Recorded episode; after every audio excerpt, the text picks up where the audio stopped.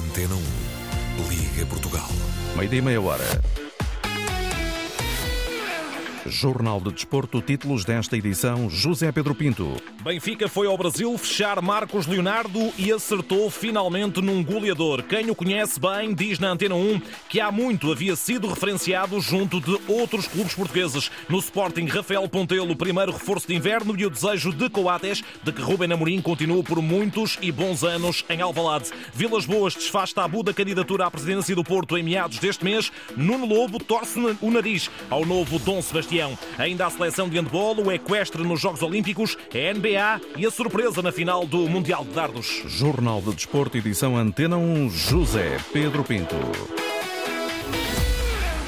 O futebol português andou a dormir nos últimos anos quanto a Marcos Leonardo, o avançado brasileiro de 20 anos que está garantido pelo Benfica, que custa 18 milhões de euros e que chegará à luz proveniente do Santos nas próximas horas, foi referenciado junto de clubes nacionais pela primeira equipa técnica que deitou o olho ao talento do goleador. Em 2020, Jesualdo Ferreira era o treinador do Peixe, Pedro Bolsas era o adjunto. Eu acredito que é um, um investimento facilmente rentabilizado mas, João, po posso-te dizer que na altura, quando o Marcos tinha 16 anos uh, e quando saímos do Brasil, referenciámos a diferentes clubes aqui em Portugal o jogador que ele era e na altura ainda teria sido bem mais barato.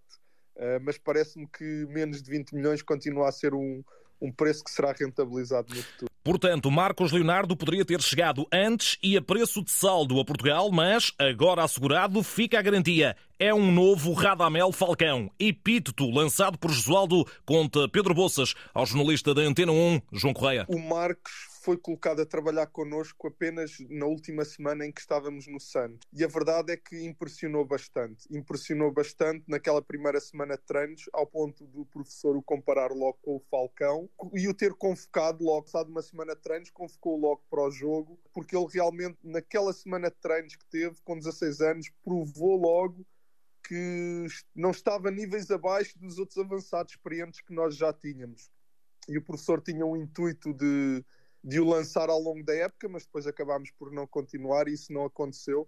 Mas foi um jogador que logo aos 16 anos nos deu a sensação de que iria ser um jogador importante no, no contexto do futebol mundial. Potencial não falta a Marcos Leonardo, que marcou 42 golos nos dois últimos anos, mas a questão agora passa por perceber se terá impacto imediato face à desinspiração gritante do trio Tankstead, Musa, mas acima de tudo, Artur Cabral. Acredito que ele chegue e comece logo a, a fazer golos e no fundo se fizer golos uh, terá esse impacto e conquistará o seu lugar na equipa.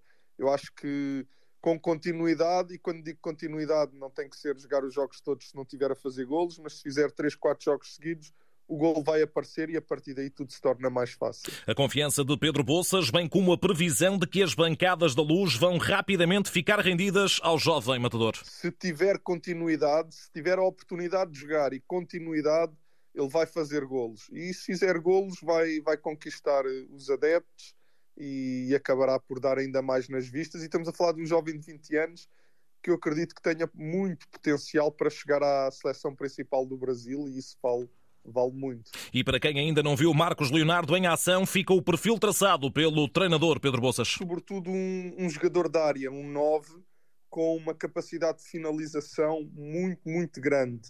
Uh, remata de pé direito, pé esquerdo, sempre com potência e colocação é um jogador que na área os seus movimentos são, são incríveis a fugir aos defesas, as diagonais curtas nas costas dos defesas, os movimentos para responder a cruzamentos e depois falo com o pé direito, com o pé esquerdo, de cabeça é um, um, verdadeiro matador, um novo puro. Marcos Leonardo a chegar pela mão de Rui Pedro Brás, que foi ao Brasil levar a proposta de 18 milhões aceito pelo Santos e em sentido contrário, David Jurasek pode rumar a França por empréstimo para ter mais minutos. Em cima da mesa, a possibilidade de Lons da Ligue 1, pelo que o Benfica estará também no mercado em busca de um lateral esquerdo. Nesse sentido, sobe a primeiro plano o nome do espanhol Álvaro Fernandes, cedido esta época ao Granada da La Liga pelo Manchester United. Benfica que ensaia a tática Para a deslocação de sábado a Aroca no regresso do campeonato. Roger Schmidt já volta a contar com Di Maria e Otamendi, Alexander Bá, David Neres e Juan Bernat ainda fora de combate.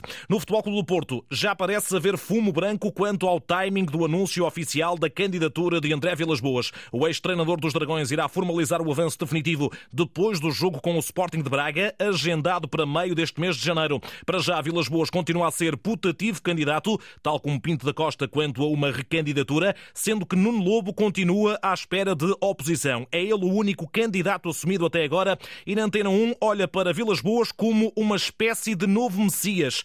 O que se segue para escutar com toda a atenção? Eu não sei, eu estamos há quatro ou cinco meses ou seis meses a acreditar num Dom Sebastião, a acreditar num, num novo messianismo, não faço, não faço ideia.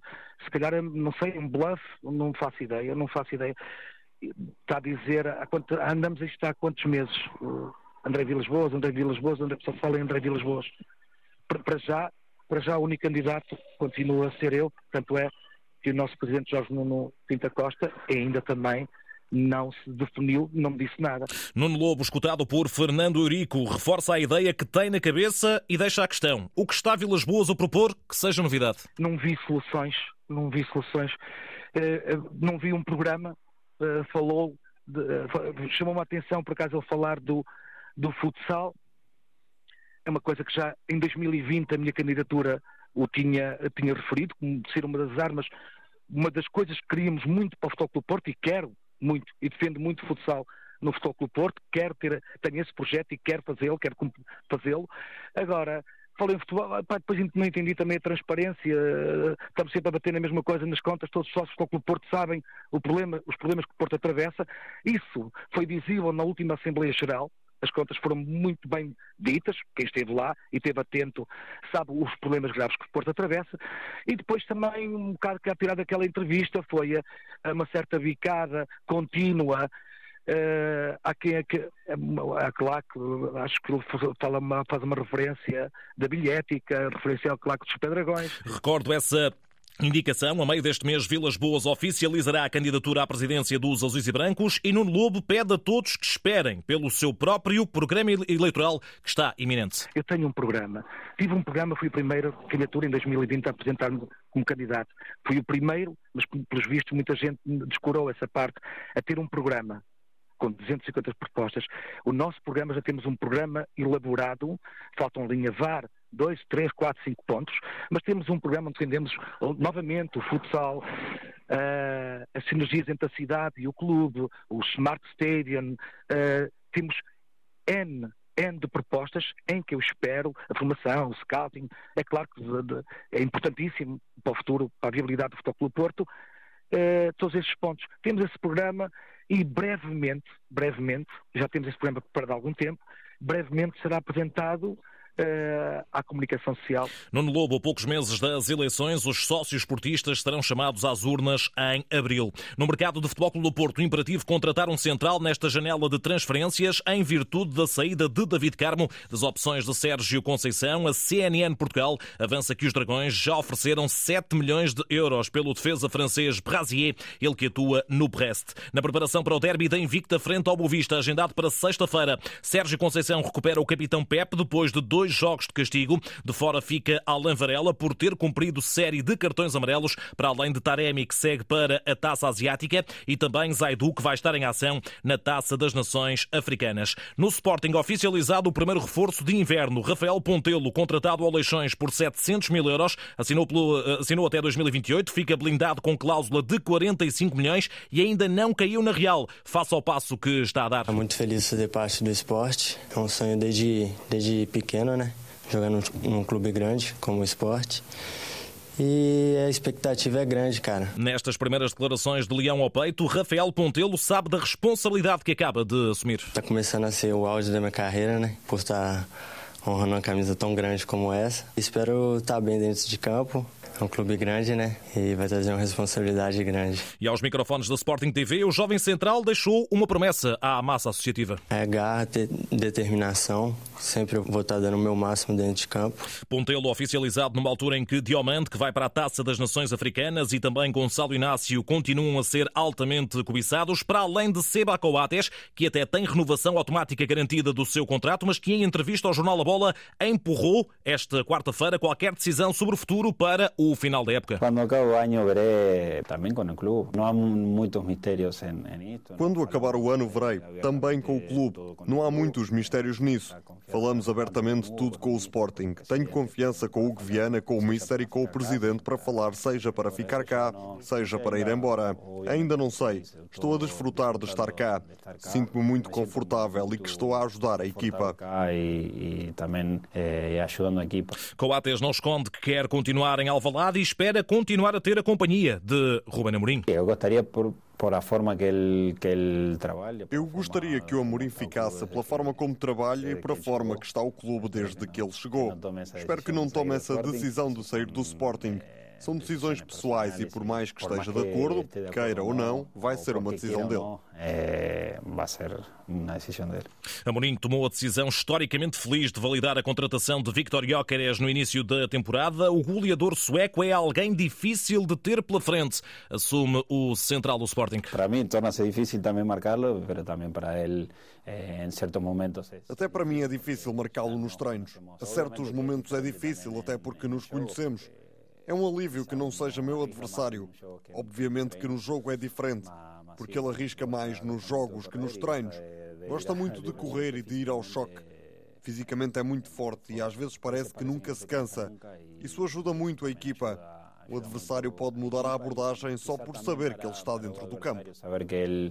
Saber que ele está dentro do campo genera, genera outra coisa. E para a nova defesa da liderança de um ponto face ao Benfica, o Sporting pode vir a ter justamente Coates recuperado de problemas musculares e afinal ainda conta com Jenny Catamo. O moçambicano ainda não integra a seleção de Moçambique que vai disputar a Taça das Nações Africanas por ter de cumprir um jogo de castigo na primeira jornada da competição. O lateral direito poderá ser por isso a opção para Ruben Amorim na recepção de sexta-feira ao Estoril. Ora, para a jornada do campeonato que se avizinha, já há árbitros para para os jogos de Sporting e Futebol Clube do Porto. Jogos, recordo, na sexta-feira, às 6h45 em Alvalade, Cláudio Pereira no apito e António Nobre no VAR. Mais tarde, 8h45 da noite, no Bessa, árbitro Manuel Oliveira. Rui Costa será o vídeo-árbitro. A jornada 16 da Liga fica ainda marcada sábado pelo Derby do Minho. O Braga, quarto classificado, recebe o Vitória, que é quinto. Três pontos separam as duas equipas. Do lado dos arsenalistas, Arthur Jorge sabe já que Simon Banzá e Niakate são baixas confirmadas. O congolês, melhor marcador do campeonato, e o maliano seguem para a Taça das Nações Africanas. Agora o handball. A seleção nacional disputa amanhã e sábado um duplo teste de preparação para o europeu. Joga na Alemanha frente à anfitriã da competição para o ensaio geral rumo ao principal objetivo dos Heróis do Mar, que passa pela qualificação para a Main Round. Aspirações deixadas em entrevista à Antena 1 pelo experiente Gilberto Duarte. É o primeiro e temos que pensar que é o único. Temos um objetivo a longo prazo, mas ao curto será passar ao Main Round. E para isso vamos ter que enfrentar boas seleções, mas vamos preparar para isso. Na fase de grupos inicial, os comandados de Paulo Jorge Pereira terão pela frente, recorde-se, Grécia, Chequia e Dinamarca, acima de tudo. Qualquer seleção que esteja no, no Campeonato da Europa tem o seu valor, porque tiveram que eliminar outras seleções.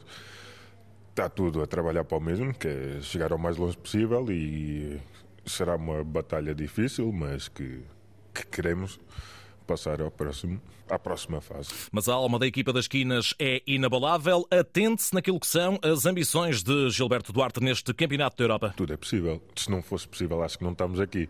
Mas a partir do momento que estamos dentro do campeonato, lá está, tudo é possível. E claro que temos o objetivo de melhorar a classificação, temos o objetivo do pré-olímpico e tudo mais, mas temos que ter os pés bem assentes e pensar passo a passo. Gilberto Duarte, entrevistado por Nuno Perlouro, ele que será o enviado especial da Antena 1 ao Europeu de Handball a decorrer na Alemanha a partir do dia 10 deste mês.